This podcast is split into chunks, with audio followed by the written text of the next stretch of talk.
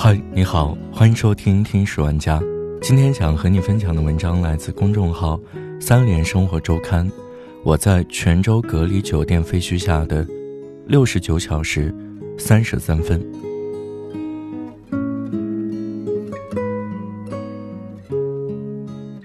三月七号晚上是我在新家酒店的最后一个夜晚，第二天隔离期就要结束了。那天下午。跟我在同一家公司上班的堂哥刚回到泉州，还跟我约晚上到他家吃饭。我说我还在隔离，想着第二天再去。我当时正在用女朋友的笔记本电脑和朋友一起打英雄联盟，突然感觉到大楼在轻震，能听到玻璃落地的声音。游戏开局刚刚七分钟，我还记得我用的英雄是吸血鬼，但外面的声音实在是让人不安，于是我放下了游戏。起身来到窗户旁，想看外面发生了什么。整个房子突然“哐”的一声巨响，我下意识的反应是窗户边不安全，没有掩体，我可能被砸死，赶紧回头。游戏语音的那头，朋友听到了我最后的一声：“楼塌了。”如果来得及准备的话，肯定是躲在墙角或者有掩体的地方，千万不能躲在墙边，因为墙倒下来可能把人压死。我比较幸运，房间里床铺、床头柜、桌子正好是个三角形。当时视野里最大的掩体就是那张床铺。我一边朝那片三角区大跑两步，房子一边塌，整个过程只有两秒，房子就塌完了。其实，在这个瞬间，我就想好了基本方针：保存体力，维持心态，等待救援。这算下意识的反应。废墟下完全漆黑，因为我的房间面朝马路，大楼也倒向这一侧，导致我被埋得很深，阳光照不进来，分不清白天和黑夜。那个场所里到处都是钢筋、铁皮和石块，因为摸黑看不见，动一下可能就会被割到、划到，所以我浑身到处都是这种伤。这三天三夜，因为睡眠紊乱，没有光线，我感觉过了四五天。现在我只能用第一感觉去梳理那几天的时间。第一阶段是疼，睡一觉就好了；第二阶段是饿，周围人不断被救走；第三阶段是渴，心态有时会有些失衡。坍塌那两秒只有一瞬间，我背上一阵剧痛，就着地了。一开始，我的头被什么东西卡住，四肢能活动的只有右手。我第一时间把脑袋挣脱开，左手用力扯一下。也自由了，但两只脚还被石块压着，伸展不开，只能保持坐姿。我尝试了四五次把脚上的石块挪开，但每动一下石块，左脚都是一阵剧痛。直到大概三十分钟以后，我意识到坐姿体能消耗快，如果一直不能动弹，心态也会很快的崩溃，可能撑不了两天。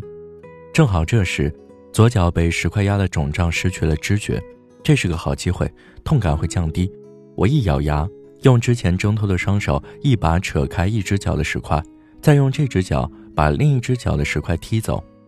这个过程最难的是，我得自己动手，那下简直是疼痛的最高级别。饿的阶段里，我和周围的被困者还有互动，印象深刻的有一位小姐姐，她住在隔壁四零三，我们俩有对话。我问你还好吗？我那边还好，你要坚持住啊！会有人来救我们的。好的，只是简单的沟通，不然会浪费体力。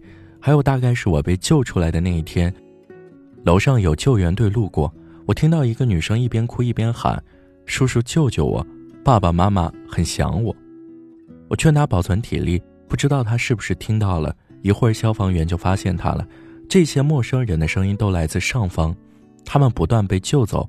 我还被埋在废墟的最深处，我一边很开心，因为他们都被救走了，下一个就该轮到我了吧，也有些沮丧，我怎么就没哭呢？说不定哭了，我也被救走了。到了渴的时刻，我终于明白了“渴望”这个词，渴真的太难熬了。我上方有一对母子特别幸运，正好旁边有矿泉水，我就什么都没有。口渴的状态下，人是最容易崩溃的。我曾经失智似的拼命寻找矿泉水，浪费体力。废墟下每一个可能碰到的管道，我都用嘴吸过，希望那是一根水管。直到三月九号的雨夜，空气变得湿润，我意识到自己可以从空气中汲取水分。我从之前保护我的床铺上用尿液湿润，放在鼻腔边，增加周围的湿度。干咳有时还会产生些哭笑不得的梦境，有时候会梦到获救了，谁也不认识我，我还在到处找水喝。无法获取水源的情况下，我试着放空自己。在下面有无数放空自己的时间，我感觉我这一辈子从小到大，每一个你能想起来的片段，都会去想一遍。小时候一起和小伙伴去摸鱼抓鸟，四年级的时候我爸爸车祸落下残疾，妈妈还要出去挣钱。在废墟下最不能想起的就是那些你最舍不得的人和事。我摸到过一块类似键盘的东西，是女朋友的电脑残片。因为我的台式机在出租屋里，所以在酒店时借来玩游戏。他是厦门人，名字里有个双字，我叫他 Double。从下面出来后，我说：“Double，我活下来了，没事了。”然后电话那边他开始哭了。但是在废墟里面，我摸到这块键盘，就一把把它甩到远处，不能想，会变得脆弱。我后来都知道了。家里的妈妈、表姐、堂哥两个叔叔都来了，在隔离酒店，一家人焦虑地盯着两块手机屏幕看直播。我叔叔平时一天要抽一包烟，这几天半包都没抽完，饭一吃下去也立马就呕了。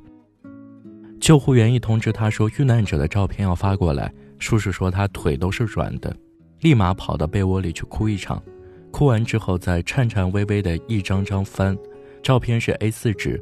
每翻一张，眼睛就一闭，脑子中过一下，想这个人是不是我？不是，立马扔掉，再翻下一张。我在废墟里埋了这么久，如果说心情一秒都没崩溃，那是夸张了。这样一直坚持到三月九号的凌晨，我听到上方有人一番敲击，心想这下有救了，于是安心的睡过去。一觉醒来，上方却出奇的安静，等了半天也没人回应，我心里一下凉了半截，我可能感觉错了吧。大约到当天中午十二点以后，我大概每隔半小时都会醒来一次，我听到救援人员路过并拿着话筒喊，我大声回应，救援人员却听不见，于是我开始敲击，救援人员在上头说有人请敲两下，我照办。这个时候。我发现有生的希望了，这次我是真的发现了，我就不留余力了，一点一丝力气也不想保留了，尽情呐喊。你是哪里人？温州。你叫什么名字？随后废墟被割了一个小圆口，我被送了出去。从下面出来的时候，我突然感觉有劲儿了，甚至都能自己走。但是那位救援叔叔的劲儿真大，一个公主抱把我给举起来，随后。上了担架送医院，我第一时间还给在老家身体不方便的爸爸打了电话。我当时最担心的就是他，我在他心中也是最最重要的。爸爸那几天不吃不喝，我忘不了他在电话里的那几声：“儿子呀，现在没事了，没事了，你好好休息啊。”被挖出来的人里，我是倒数的第十个。出来后看看新闻，我前六七个都是去世的。我后面九个也不幸遇难，所以我确信自己是最后一个生还者。直到现在，想起那些遇难者，我都难受。我们这些人过来复工，本来想着居家隔离最好，结果被送到了酒店隔离，还要自己出钱。我们尽管不情愿，也都配合了。没想到，酒店存在这么大的安全隐患。我很感激一线救援人员的日夜奋战。以及帮助我的医生护士，在废墟里，我经常做多重梦，被救出来，没人认识我，醒来发现是一场梦，又被救出来，我到处找水喝，结果又是一场美梦，层层叠叠的。如今，这场梦终于醒了，周围都是关心我的人。